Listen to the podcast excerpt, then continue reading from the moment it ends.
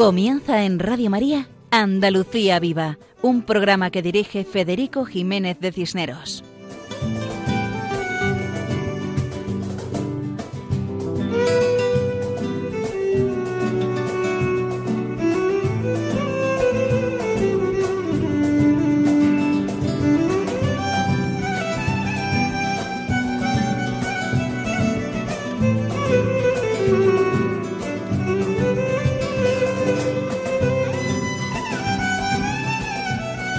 Un cordial saludo para todos ustedes que nos escuchan.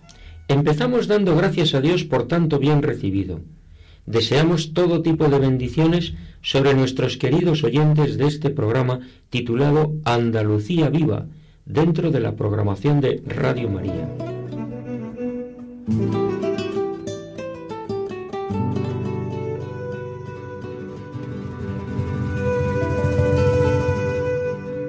Damos la bienvenida a nuestras colaboradoras María José Navarro y a Graciel, que nos ayudan a realizar el programa de hoy. Muchas gracias Federico y un saludo muy especial a todos nuestros oyentes. Pues yo me sumo también a este afectuoso saludo con la mayor de las ilusiones. Muchas gracias, Graciel y María José. Antes de nada, indicamos a nuestros amables oyentes cómo pueden contactar con nuestro programa. Si quieren ponerse en contacto con nosotros, pueden hacerlo escribiendo un mensaje al correo electrónico del programa, cuya dirección es andaluciaviva@radiomaria.es. Repetimos, andaluciaviva@radiomaria.es y procuraremos contestarles lo antes posible. Agradecemos todo tipo de sugerencias para mejorar el programa Andalucía Viva. Al finalizar este programa, repetiremos la dirección de nuestro correo electrónico.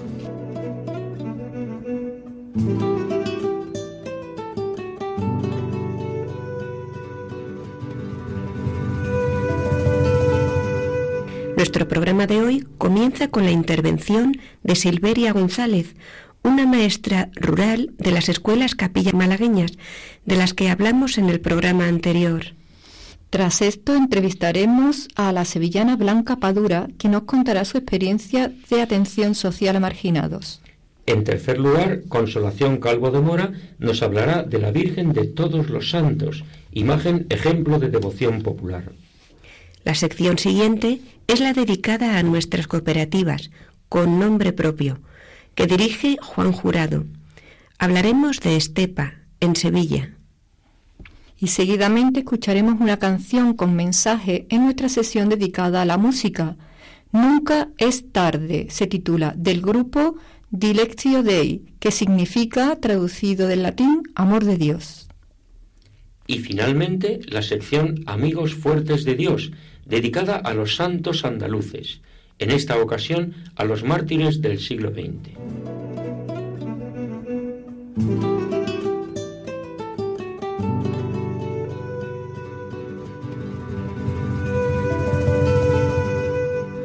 Esto en nuestro programa de hoy, titulado Andalucía Viva, dentro de la programación de Radio María, programa que realizamos desde Sevilla. Estamos con nuestros oyentes cada 15 días, los lunes alternos de 1 a 2 de la madrugada, una hora menos en las Islas Canarias. Adelante, siempre adelante.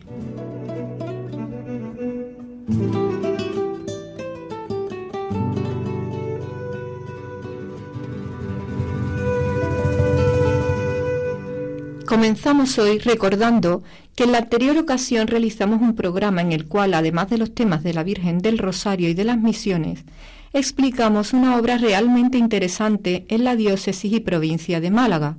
Se trata de las escuelas rurales o escuelas capillas que se construyeron a mediados, a mediados del siglo XX y donde durante la semana se daban clases para disminuir el analfabetismo de las zonas rurales y los domingos se celebraba la misa. Fue una obra espectacular con 250 escuelas capillas levantadas, siempre con el impulso de su obispo, don Ángel Herrera Oria. Es cierto que son escuelas poco conocidas, pero que hicieron una gran labor social, cultural y, como no, evangelizadora.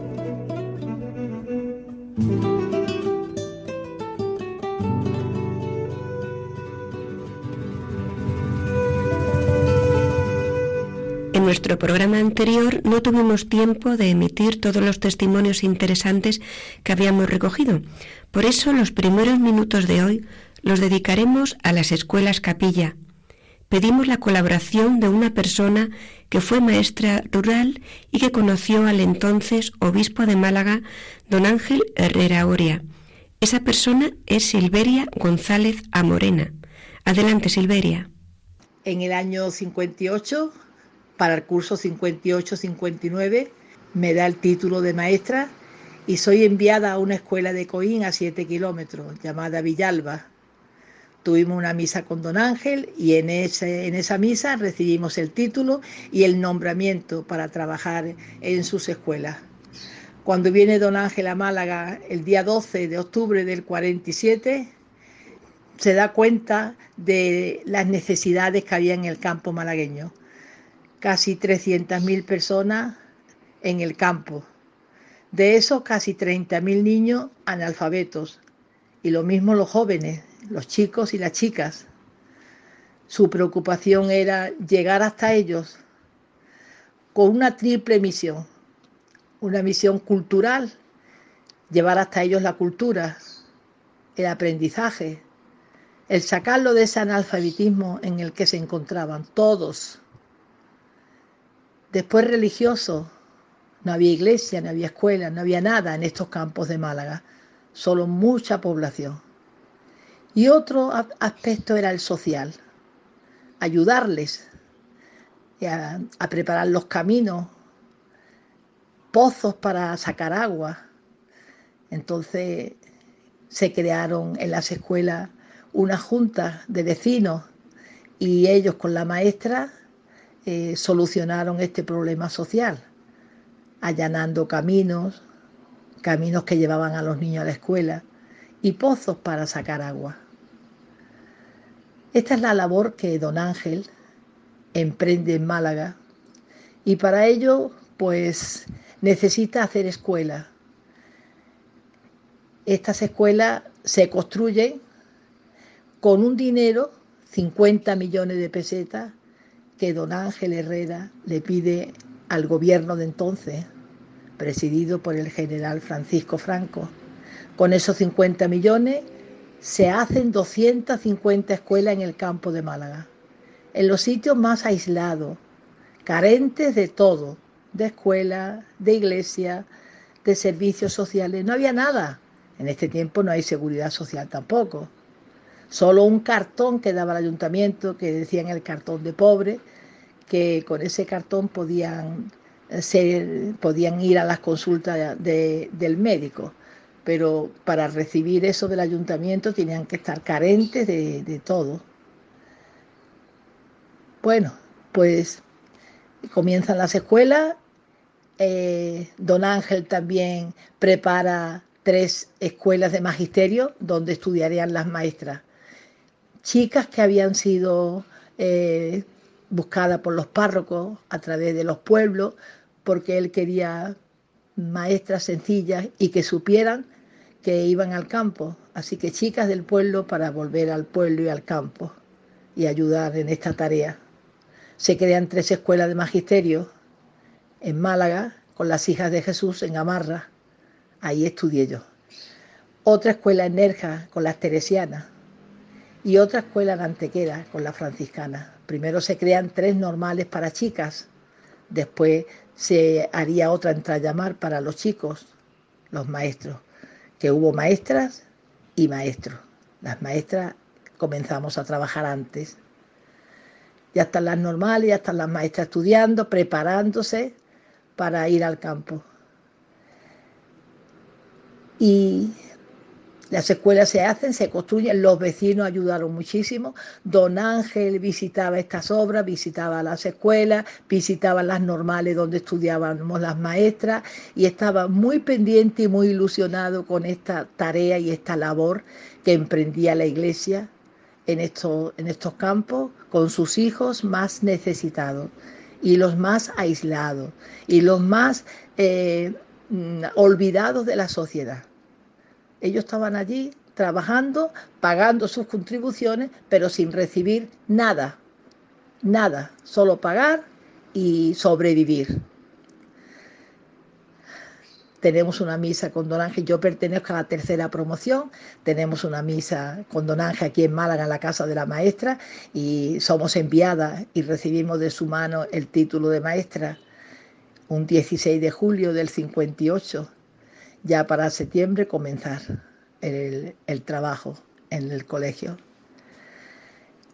Eh, los campesinos contentísimos porque por primera vez iban a tener todos estos servicios, una escuela que los iba a recibir, que los iba a preparar para la sociedad a la que tenían que ser incorporados. Y una capilla, porque la escuela estaba constituida por un salón, la clase, y una capilla separadas por una puerta corredera Todas las mañanas esta puerta se abría y rezábamos todos, hacíamos la oración de la mañana. Después se cerraba la puerta y clase.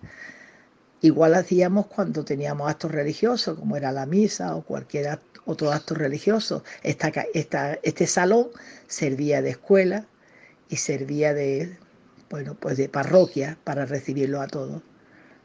Allí se celebraban las misas los domingos, no todos los domingos, porque si en el pueblo había varias escuelas en el campo, como por ejemplo yo hablo de Coín, donde estuve, pues el sacerdote se tenía que, un, domingo iba a una escuela y otro domingo iba a otra. Y cuando no teníamos misa, pues con, la, con las muchachas, con las jóvenes, me iba al pueblo, oíamos misa y luego a las 12 de la noche regresábamos al campo, a nuestra casa.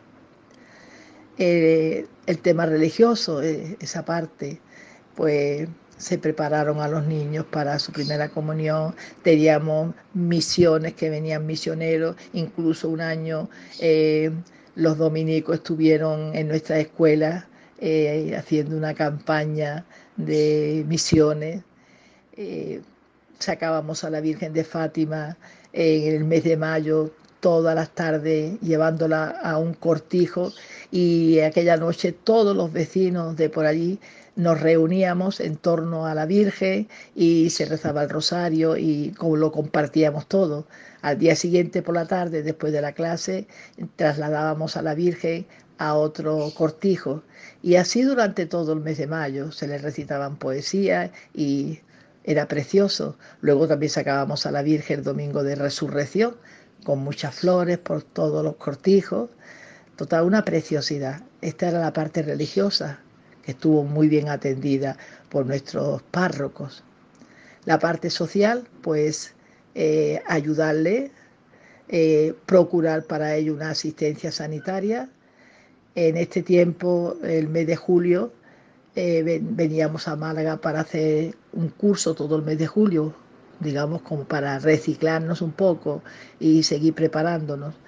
Eh, por la mañana teníamos eh, con las monjitas, con las hijas de la caridad, estábamos en el hospital civil eh, para aprender a poner las inyecciones, las curas, etcétera. Incluso las acompañábamos a ellas en las visitas que el médico hacía a los enfermos. Esto todas las mañanas en el hospital civil con las monjitas, con las hijas de la caridad. Y por la tarde Don Ángel tenía una persona muy amiga, que era don Claudio Gallardo. Le pide que, que por favor eh, nos prepare para saber redactar un documento, porque eh, estos vecinos, pues a veces entre ellos se compraba y se vendían cosas, como era una casa, un trozo de campo, un animal. Era la maestra la que redactaba ese escrito teníamos que saberlo. Y pone a este señor graduado social para que nos enseñe esa, manera de trabajar, para que luego ese documento fuera válido al, pasarlo ya a, a, legalizarlo, este documento. Este fue don Claudio Gallardo que nos ayudó mucho. De esa manera comenzamos nuestro trabajo y todo. Muchas gracias a la maestra Silveria González Amorena, quien desde Málaga ha compartido con nosotros su rica experiencia profesional acerca de las 250 escuelas capilla malagueñas creadas por quien fue obispo de Málaga a mediados del siglo XX, don Ángel Herrera Oria. Te hemos escuchado con atención, con emoción y con devoción.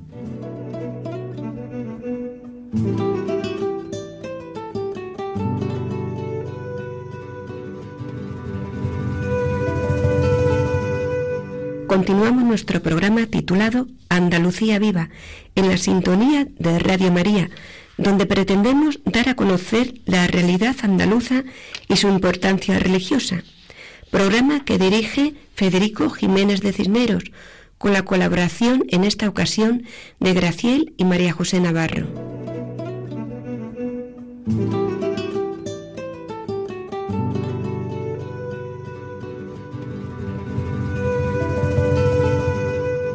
Pasamos pues a otra sección de nuestro programa. Esta vez entrevistaremos a una persona que nos va a dar un testimonio sencillo pero comprometido a la vez y que puede ayudarnos a cambiar esa mirada con la que nos dirigimos a veces a nuestros semejantes.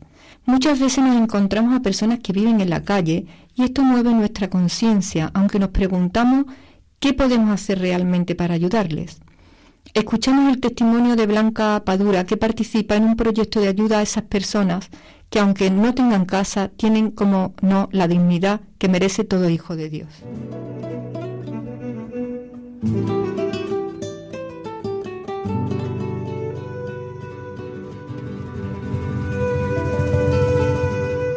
Reside en Sevilla y vive su fe en la comunidad parroquial de San Sebastián en la capital andaluza. Muchas veces pensamos que el irse de misión es irse a un lugar lejano, irse a Etiopía, a Perú, y, no nos damos cuenta de que muchas veces pues tenemos una misión al lado de casa, como es el caso de Blanca, que colabora con el proyecto Lázaro. Bienvenida, Blanca. Gracias. Blanca, cuéntanos, ¿qué te impulsó a participar en este, en este proyecto? Pues realmente lo primero que, debo contar es que en mi vida hubo un, antes y un después marcado por un cursillo de cristiandad que hice hace unos seis años.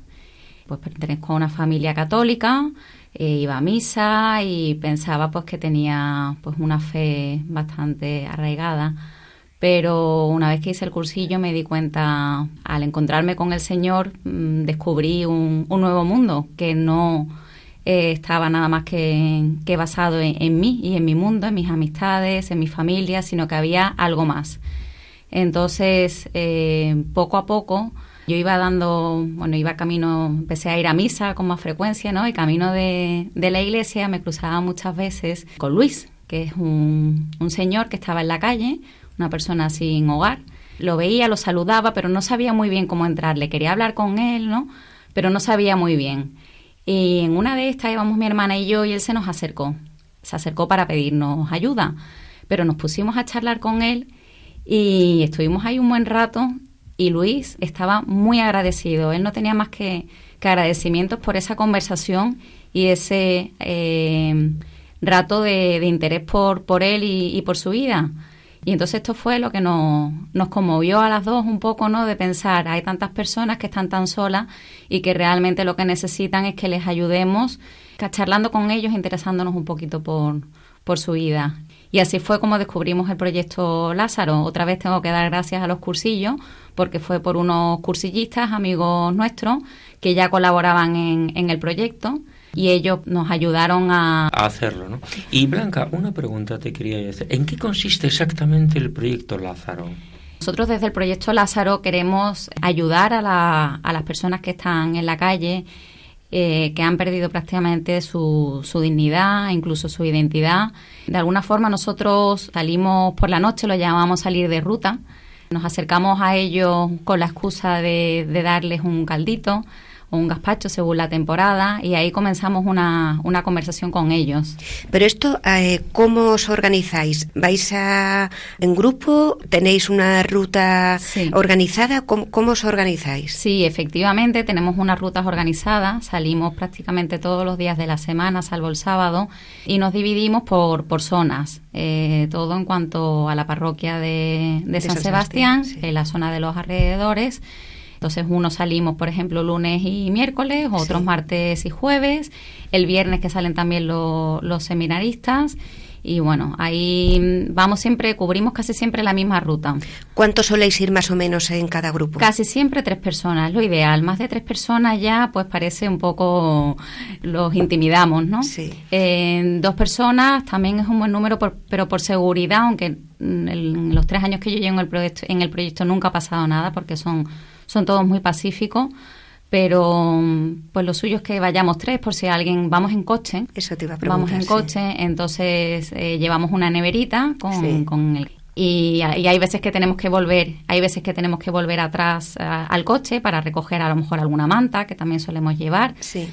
¿Y cuántas personas eh, voluntarias participan en este proyecto? Somos, somos, somos muchos. Actualmente yo diría que Entiendo que lo hacéis por turnos, ¿no? Es decir, que alguno a lo mejor es un día a la semana. Efectivamente. El, es un día a la semana o dos. Sí, depende de la fecha, de los voluntarios que, que, estemos disponibles. Pues hay veces que salimos una vez al mes y hay otras veces que salimos tres veces al mes.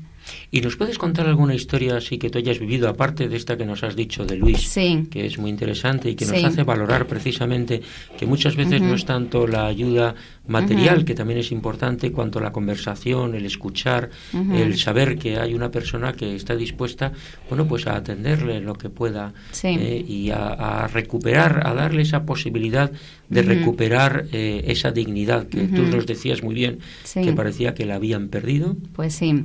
Está el caso de Ramón, una persona muy, muy importante. Ramón ya no está con nosotros. Yo en concreto pues la acompañé muchas veces porque, bueno, nosotros también hacemos acompañamientos durante el día.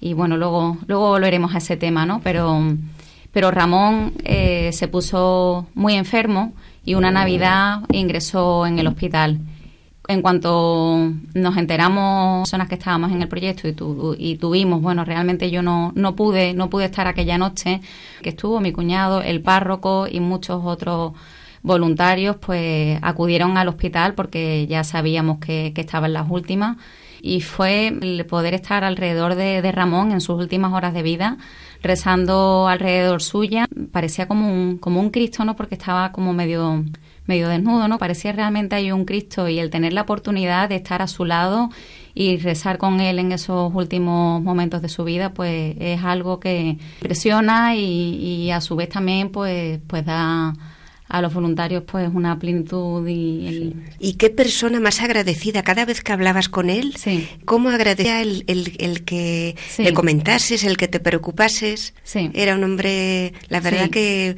me conmovió cuando me enteré de que había fallecido em, rodeado de todos vosotros. Sí, sí. Bueno, pues yo me llamo Graciel y quiero saludar a todos los oyentes de Radio María y agradecer a todos los que me acompañan hoy esta oportunidad de participar en esta aventura tan maravillosa.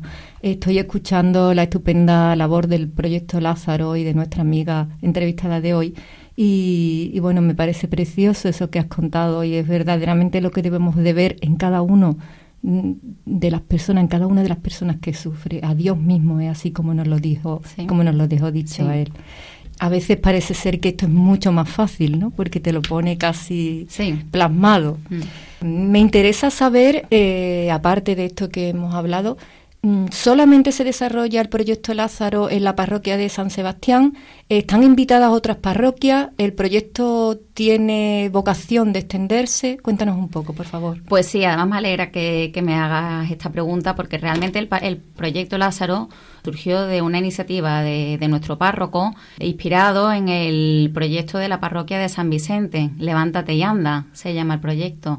Entonces, eh, fue impulsado realmente por, por, los jóvenes de la parroquia. El, el párroco habló con unos jóvenes que, que, habían estado en la JMJ en Madrid y les propuso comenzar con, con, esta, con esta labor.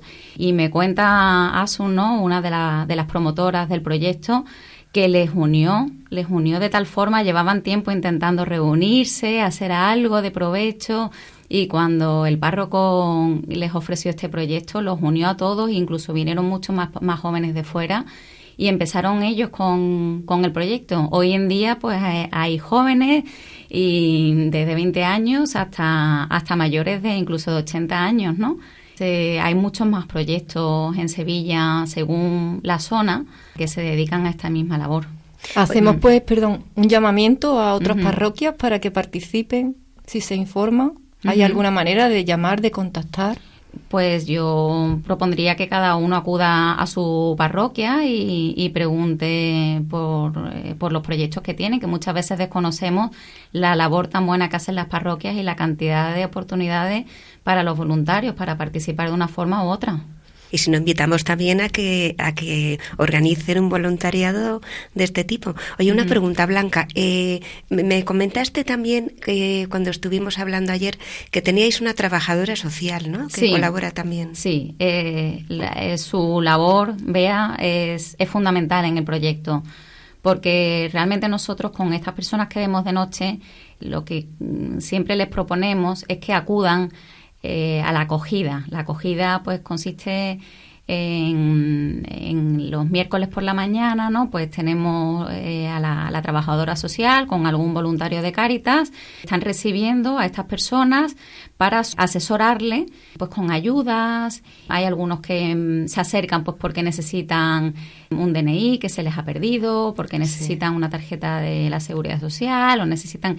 Y entonces a raíz de ahí, pues entramos en su vida, ellos se abren, nos vamos conociendo y podemos llegar a ayudar a muchas personas que además, pues antes, por ejemplo, en el caso de, de Luis. Eso te iba a preguntar, ¿qué es de Luis? Luis? está ahora en un centro de acogida, en el, en el eh, Centro Amigos se llama, es un centro de Cáritas con el que colaboramos mucho, mandamos a, muchas personas allí y Luis eh, ha dejado sus adiciones, todo con la ayuda de del centro amigo y, se encuentra en una situación bastante buena, está muy, muy agradecido por tantos voluntarios que aparte de, verlo de noche, durante el día nos lo encontrábamos por allí y nos acercábamos, ¿cómo estás? Y ese interés que teníamos en él fue lo que a él le hizo pensar que, había otra vida, otra vida distinta. Él había estado muchos años en la cárcel y prácticamente pues había perdido a su familia, eh, a sus amigos y, estaba muy solo. Y entonces,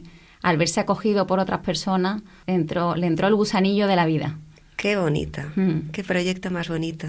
Mm. Pues, ¿alguna sí, mm, Yo quería también preguntarte porque se me ocurre que es un verdadero rayo de luz para muchos de nosotros que pasamos tantas veces y prejuzgamos y quizás no nos acercamos a esas personas, pensamos que tienen lo que se merecen y no pensamos qué cantidad de historias, qué cantidad, que me imagino que tú habrás recibido muchas y recogido muchas, acompañan a esas personas hasta llegar a esa situación. No siempre es por algo que han hecho mal, mm. sino por circunstancias de la vida.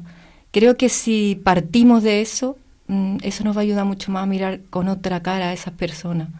Me imagino entonces que muchas historias. ¿Tendrías alguna bonita que contar o muchas? Hay, hay muchas historias. Hay personas que que es que nos puede pasar a cualquiera, me podría, me podría pasar a, mí misma, a cualquier persona, personas que, que pierden su trabajo y al perder el trabajo eh, empiezan a sentirse mal en su casa, empiezan a, a ir más al bar, en el bar empiezan a beber más de la cuenta, llegan a su casa un poco más agresivo, la mujer empieza a pues a, darle un poquito la espalda, los hijos de matrimonio. efectivamente. Entonces al final esas personas, pues por, por motivos que nos pueden pasar a cualquiera, han sido un poco más frágiles, a lo mejor no han tenido la suerte que otras personas tenemos en nuestra vida, no han tenido a lo mejor a, a Dios en su vida, ¿no? que es lo que a otras personas nos hace seguir adelante y superar los baches y han terminado en la calle. Han empezado por una noche a dormir fuera porque su mujer lo echó y así han empezado. Han terminado habituándose. Han terminado habituándose.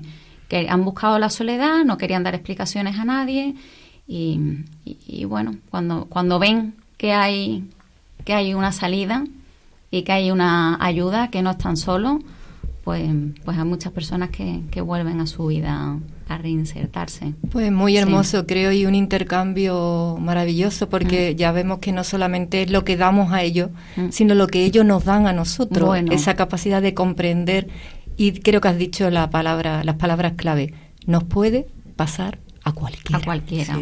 yo creo que la crisis nos ha ayudado también mucho a ver esto. Sí, y tú lo has dicho. De verdad que los que los voluntarios que estamos en el proyecto recibimos muchísimo más, muchísimo más de lo que damos es impresionante. A mí en concreto me ha cambiado mi forma de ver la vida.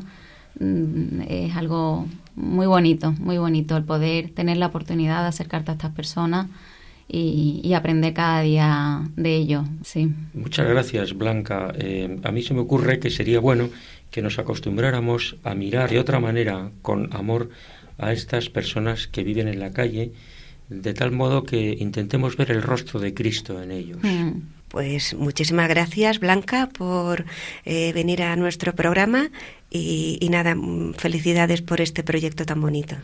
Muchas, muchas gracias a vosotros y yo quería también agradecer, pues todo esto ha sido impulsado por el párroco nuestro y es que los sacerdotes tienen tanto que, dar y, es fundamental su, su tarea y, realmente y lo mismo a, a, la asistente social que lleva el proyecto y que, y que no tiene tanta paciencia con nosotros que estamos aprendiendo y quería estar, estoy muy agradecida a ellos y tantas otras personas que dedican días y días y días al proyecto.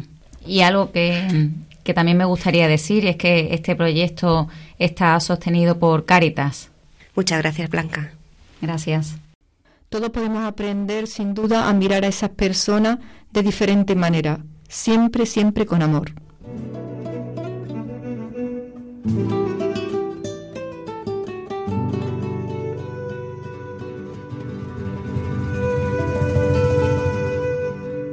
damos entrada a otra sección de nuestro programa, dedicado a cofradías y hermandades, que son la principal expresión de religiosidad popular de nuestra Andalucía. Durante todo el año, no solo en Semana Santa. Y esto es así porque las hermandades de Semana Santa tienen cultos permanentemente, venerando las imágenes de sus titulares. Pero además hay otras muchas hermandades sacramentales dedicadas a adorar al Santísimo Sacramento, donde Jesucristo está presente en cuerpo, sangre, alma y divinidad. Y además existen las hermandades de gloria, dedicadas principalmente a imágenes de la Virgen María, Madre de Dios y Madre nuestra. Por algo estamos en la tierra de María Santísima, en Andalucía, dentro de nuestra España mariana.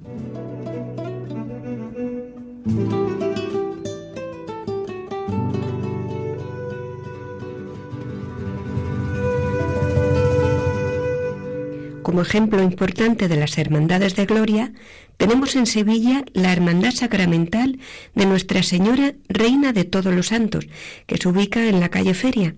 Nos explica esta imagen nuestra colaboradora, la profesora Consolación Calvo de Mora. Adelante, Consolación. Nuestra Señora Reina de todos los Santos de Sevilla es una imagen mariana de gloria perteneciente a la parroquia de Omnum Santorum de esta ciudad parroquia que quizás sea la única en Sevilla que mantenga su nombre en latín. Es una imagen mariana de gloria, nos referimos a que pertenece a una hermandad de gloria, que son todas aquellas cuyo fin es la veneración de una imagen mariana o de un santo o santa no reflejando ninguna escena de la pasión ni siendo principal en ellas el espíritu sacramental.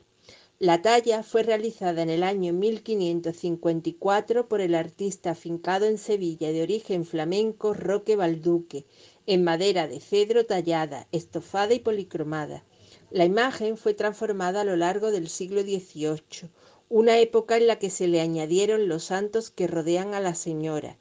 Esta talla fue restaurada en el año 1989 por Fernando Soto Benavente y Enrique Gutiérrez Carrasquilla.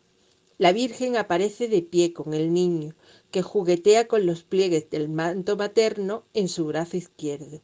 Para subrayar la realeza de María, luce la imagen corona decorada con doce estrellas, cetro, manto real, ráfaga y una media luna concebida a modo de escabel se venera y recibe culto en el altar mayor de la parroquia de Omnium Santorum, presidiendo el centro de un baldaquino realizado entre los años 1937 a 1940 y diseñado por José Paz Campano.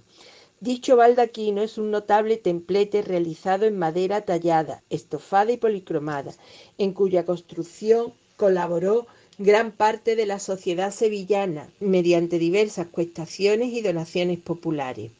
Realiza su salida procesional desde su sede de Omnium Santorum por las calles de la feligresía en la primera quincena del mes de noviembre, este año en concreto el 3 de noviembre, tras realizar los cultos en su honor, cuando tienen lugar las fiestas de todos los santos siento junto con la procesión de la Virgen del Amparo las que cierran el ciclo de salidas procesionales de Hermandades de Gloria. Su paso procesional responde a un concepto iconográfico completo que fue compuesto a finales del siglo XVIII, coincidiendo con un momento de gran auge de la hermandad y pocos años más tarde de que la Virgen fuera trasladada de un altar lateral donde se veneraba hasta el altar mayor de la parroquia.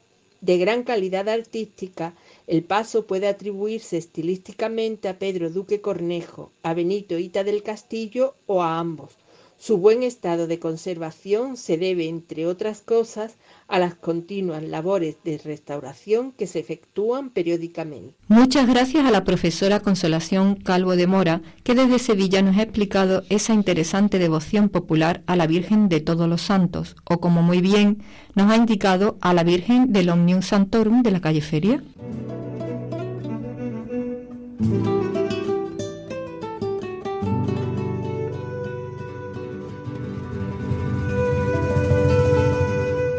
Noviembre es el mes de los santos. Comenzamos el mes con la fiesta de todos los santos y en muchos lugares se celebra con gran alegría, porque son los que nos han precedido en el signo de la fe y están en el cielo. Todos tenemos algún santo de nuestra devoción particular. Puede ser el santo cuyo nombre llevemos, a quien nos encomendamos y vivimos unidos espiritualmente a él o ella. Y como expresión de ese cariño, de esa devoción a los santos, en muchos colegios se extiende la costumbre de disfrazarse del santo preferido y celebran una fiesta de disfraces en la cual te encuentras a santos de todas las épocas y lugares y es un buen momento de celebrarlo, incluso con dulces propios como son los huesos de santo, un dulce de mazapán relleno de yema.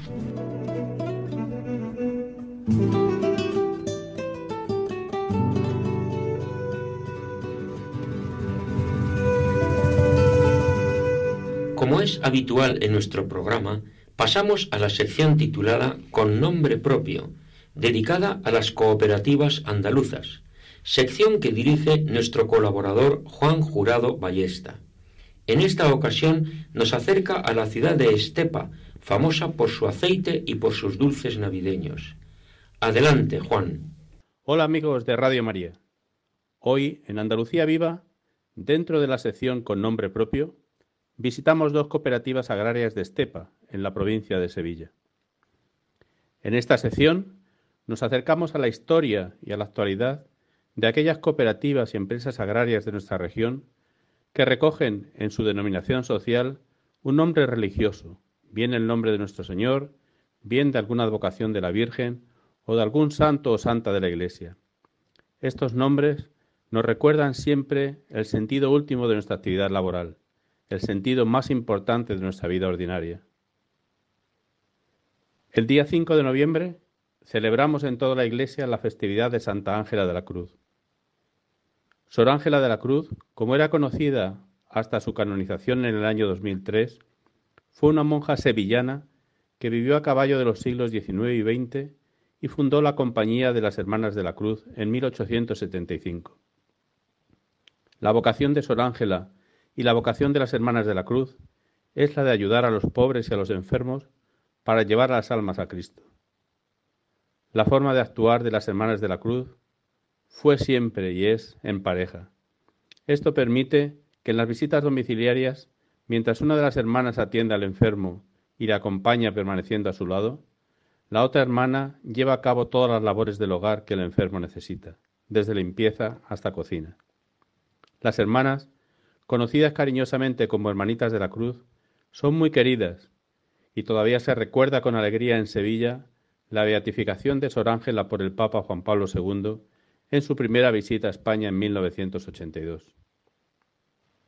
El estilo de Santa Ángela y de las Hermanas de la Cruz, sencillo, austero y discreto, se extendió rápidamente y ha llegado hasta nuestros días. En la compañía Viven hoy su vocación unas mil hermanas en más de cincuenta casas en España, Italia y Argentina. Además, trabajan en centros de educación infantil, primaria, adultos, orfanatos y residencias de ancianos.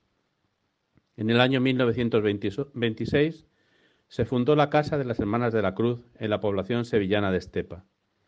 Y el cariño de los estepeños por Santa Ángela de la Cruz es tal que no solo una, sino dos cooperativas agrícolas llevan su nombre, la cooperativa que produce aceite de oliva y la cooperativa que comercializa aceituna de mesa. Olivarera Sor Ángela de la Cruz, Sociedad Cooperativa Andaluza, está asociada al Grupo Oleostepa, uno de los grupos más importantes de aceite de oliva virgen extra, que posee la denominación de origen de Estepa y en la actualidad integra más de 5.000 olivareros sevillanos y cordobeses en una superficie total de 54.000 hectáreas de olivar. La otra cooperativa, la Sociedad Cooperativa Andaluza Sor Ángela de la Cruz, se dedica al aderezo de la aceituna para su comercialización como aceituna de mesa, tanto en la modalidad de aceituna negra como en la de aceituna verde. Cuenta con más de 500 socios productores de más de 10 millones de kilos de aceituna en cada campaña agrícola. El olivo, que llegó a Estepa como a toda Andalucía, de la mano de los romanos ya hace más de dos mil años, ha convertido a nuestra agricultura andaluza en nuestros días en la primera productora del mundo de aceite de oliva virgen extra y también de aceituna de mesa. Su calidad es apreciada por millones de cocinas en prácticamente todo el mundo. Un buen ejemplo de ello es la ciudad de Estepa y su comarca, cuyo olivar, bajo la mirada atenta de Santa Ángela de la Cruz y de las Hermanas de la Cruz, es símbolo de calidad y de buen hacer. Adiós amigos. Con este recuerdo de Santa Ángela de la Cruz desde Estepa en la provincia de Sevilla, nos despedimos y os esperamos en nuestro próximo programa de Andalucía Viva. Muchas gracias a Juan Jurado Ballesta que nos ha explicado las cooperativas de Estepa en la sección con nombre propio de nuestro programa. Están escuchando Andalucía Viva dentro de la programación de Radio María, un programa dedicado a las tierras y las gentes andaluzas para toda España programa que realizamos en esta ocasión María José Navarro, Federico Jiménez de Cisneros y quien les habla, Graciel.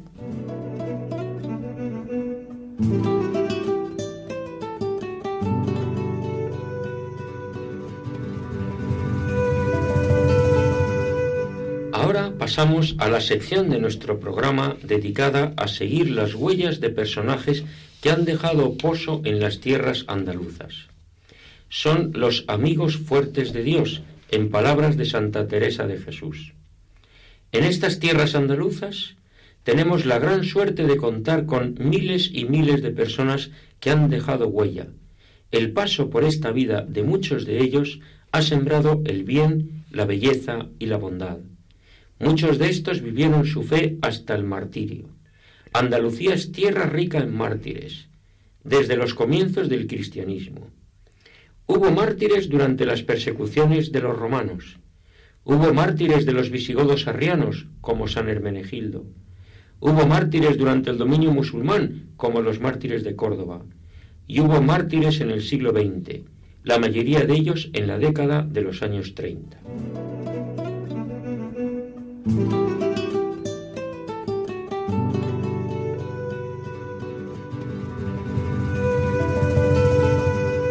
Esta ocasión nos acercamos a los mártires andaluces del siglo XX. Hubo mártires en todas las provincias y en todas las diócesis. La persecución afectó a obispos, sacerdotes, religiosas y seglares, padres y madres de familia, hombres y mujeres sin distinción. Siempre hay en el corazón de los mártires un amor más fuerte que la muerte, y en la intención de los verdugos un odio objetivo a la fe cristiana profesada por sus víctimas. La característica principal de todos ellos es que murieron por su fe y perdonaron a los que los mataron. Por eso son mártires. Ellos y ellas supieron perdonar a sus enemigos, supieron amar a Dios y entregaron su vida por amor. Los mártires del siglo XX son personas de la misma fibra espiritual que los de los primeros siglos y los de todas las épocas. Son cristianos que, llegada la hora de la verdad, prefirieron morir a traicionar su fe, porque para evitar su muerte solo les pidieron apostatar, y ellos prefirieron continuar siendo cristianos. Por eso les mataron. El siglo XX ha sido el siglo de los mártires. Los totalitarismos han despreciado la religión y han eliminado a las personas creyentes. El socialismo comunista ruso desde 1917 el laicismo mexicano de los años 20, el nacionalsocialismo alemán de los años 1930 son ejemplo de ello. y la persecución religiosa desatada durante la Segunda República Española entra dentro de ese contexto internacional de perseguir la religión, sin motivo, sin causa, sin culpa. En España, ser católico resultaba arriesgado y peligroso en los años 30. Entre 1931 y 1939 fueron muchos los andaluces que murieron mártires, en toda España más de 10.000 en la mayor persecución que ha padecido la Iglesia en España. Milicianos del Frente Popular, sobre todo a partir del estallido de la guerra, se dedicaron a localizar sacerdotes, religiosas y seglares y asesinarlos. Poco importa el nombre de los milicianos, que eran anarquistas, comunistas y socialistas. Sus víctimas les perdonaron y algunos de los asesinos se convirtieron. Andalucía sufrió martirio y en muchos de nuestros pueblos se recuerda todavía a los sacerdotes, las religiosas o los jóvenes de acción católica, de la adoración nocturna, de las conferencias de San Vicente de Paul, a las hijas de María y a las personas de tantas asociaciones religiosas que fueron testigos de la fe. Lo importante es que son un ejemplo para todos nosotros ejemplos de amor a Dios y de entrega de la vida a los demás. Encontramos obispos, presbíteros diocesanos y religiosos, novicios y postulantes, religiosas, novicias y postulantes, laicos, laicas.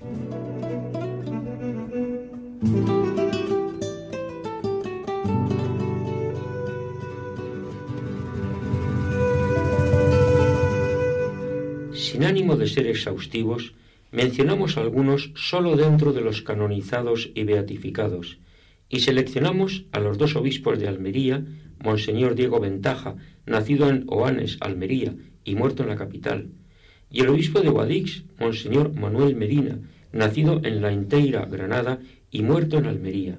Este último, tras perdonar a sus asesinos, pidió que su sangre fuera la última que se derramara. El padre Pedro Poveda, natural de Linares, en Jaén, fundador de la institución teresiana, acusado de hacer daño a la enseñanza laica. La maestra rural teresiana Victoria Díez, nacida en Sevilla y martirizada en Hornachuelos, Córdoba. Religiosas de clausura, como las salesas María Gabriela, de Alama de Granada, y Teresa María, de Puerto Real de Cádiz, asesinadas ambas en Madrid. Religiosos como el agustino Manuel Martín, nacido en la provincia de Granada, que destacó por su pobreza y caridad para con los más necesitados, fue martirizado en Madrid. Josefa de San Juan, hermanita de los ancianos desamparados, natural de Berja, en Almería, fue asesinada en Valencia y tenía 82 años. Religiosos que tenían una larga vida dedicada a la enseñanza, a la atención a los ancianos, a los hospitales, a los grupos marginados. Entre los mártires abundan los que se dedican a vivir el amor al prójimo, la atención a los enfermos, marginados y ancianos, a la enseñanza, especialmente a los más desfavorecidos socialmente, y también a la atención pastoral rural y urbana, así como a la vida contemplativa. Todos estos datos demuestran que los mártires beatificados y canonizados por la Iglesia, correspondientes a la persecución religiosa española desatada en España en la década de los años 30 del pasado siglo, fueron asesinados por odio a la religión que profesaban y murieron exclusivamente por ser religiosos. Realizaban trabajos de ayuda al prójimo y de oración que resultaban beneficiosos para toda la sociedad, por lo que su muerte violenta solo puede ser explicada como expresión de odio a la religión. Todo ello nos hace recordar la frase que dice, quiera Dios que el amor se imponga sobre el odio y no tengamos otra experiencia semejante de tales hechos. A estos mártires andaluces nos encomendamos para que su sangre derramada llene de paz y misericordia nuestra tierra y que el amor de Dios llene los corazones de todos.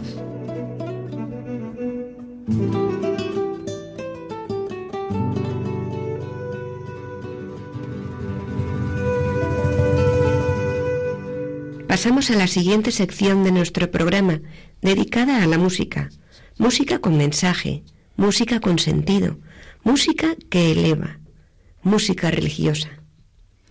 Y en esta ocasión escucharemos una canción del grupo Dilectio Dei titulada Nunca es tarde. Ellos se presentan como un grupo de evangelización a través de la palabra y de la música, y se autodefinen como siervos inútiles, pero con muchas ganas de anunciar el amor de Dios allí donde Él quiera ser anunciado. El nombre Dilectio Dei significa amor de Dios en latín, y nos dicen que la mejor definición que encuentran es la de San José María Escribá de Balaguer en el libro Amigos de Dios. Dice así, ¿de qué amor se trata? La Sagrada Escritura habla de dileccio, para que se entienda bien que no se refiere sólo al afecto sensible. Expresa más bien una determinación firme de la voluntad. Dileccio deriva de electio, de elegir. Yo añadiría que amar en cristiano significa querer querer, decidirse en Cristo a buscar el bien de las almas, sin discriminación de ningún género, logrando para ellas, antes que nada, lo mejor, que conozcan a Cristo, que se enamoren de Él. Hasta aquí la cita de San José María Escribá en su libro Amigos de Dios. La canción que escucharemos hoy está en el disco Adoraré, y su título es Nunca es tarde. Es una canción dedicada a las personas que piensan que ya es tarde para volverse a Dios, bien por la edad, por su pasado, por el estado de su alma, etc. Hay quienes piensan que Dios está esperando que cometan un fallo para juzgarlos y condenarlos y no se dan cuenta que Dios es amor y que aunque tengan que cambiar cosas, Dios nunca va a dejar de amarlos, que es en sus brazos como encontrarán una vida feliz aun en medio de los sufrimientos de la vida. En resumen, la canción dice que la solución de sus vidas está en arrojarse a los brazos del amor de Dios y dejarse saciar por él. Escuchamos desde Andalucía la canción Nunca es tarde del grupo Dileccio Dei.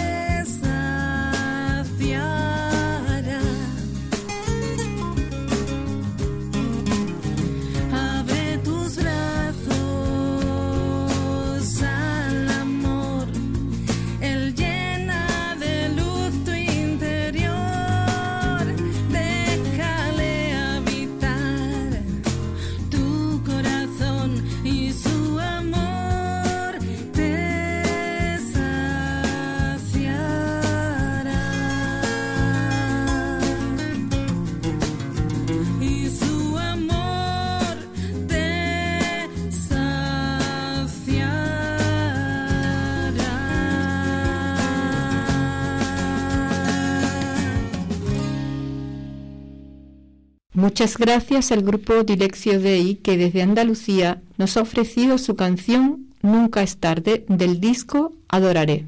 Ciertamente esta canción nos anima a confiar en Dios, porque solo en Él está la salvación. Queridos oyentes, estamos terminando el programa de hoy. Antes de despedirnos, les repetimos nuestro correo electrónico para que puedan comunicarse con nosotros. Pueden hacerlo escribiendo un correo a la dirección andaluciaviva@radiomaria.es. Repetimos, andaluciaviva@radiomaria.es y les contestaremos con mucho gusto. Agradecemos todas las sugerencias. Nos despedimos de todos ustedes hasta nuestro siguiente programa. Muchas gracias por su atención. Gracias a María José y a Graciel que nos han acompañado hoy. Desde Andalucía, tierra de acogida, tierra de María Santísima, reciban un saludo muy cordial, de corazón, y continúen con la sintonía de Radio María. Hasta el próximo programa, si Dios quiere.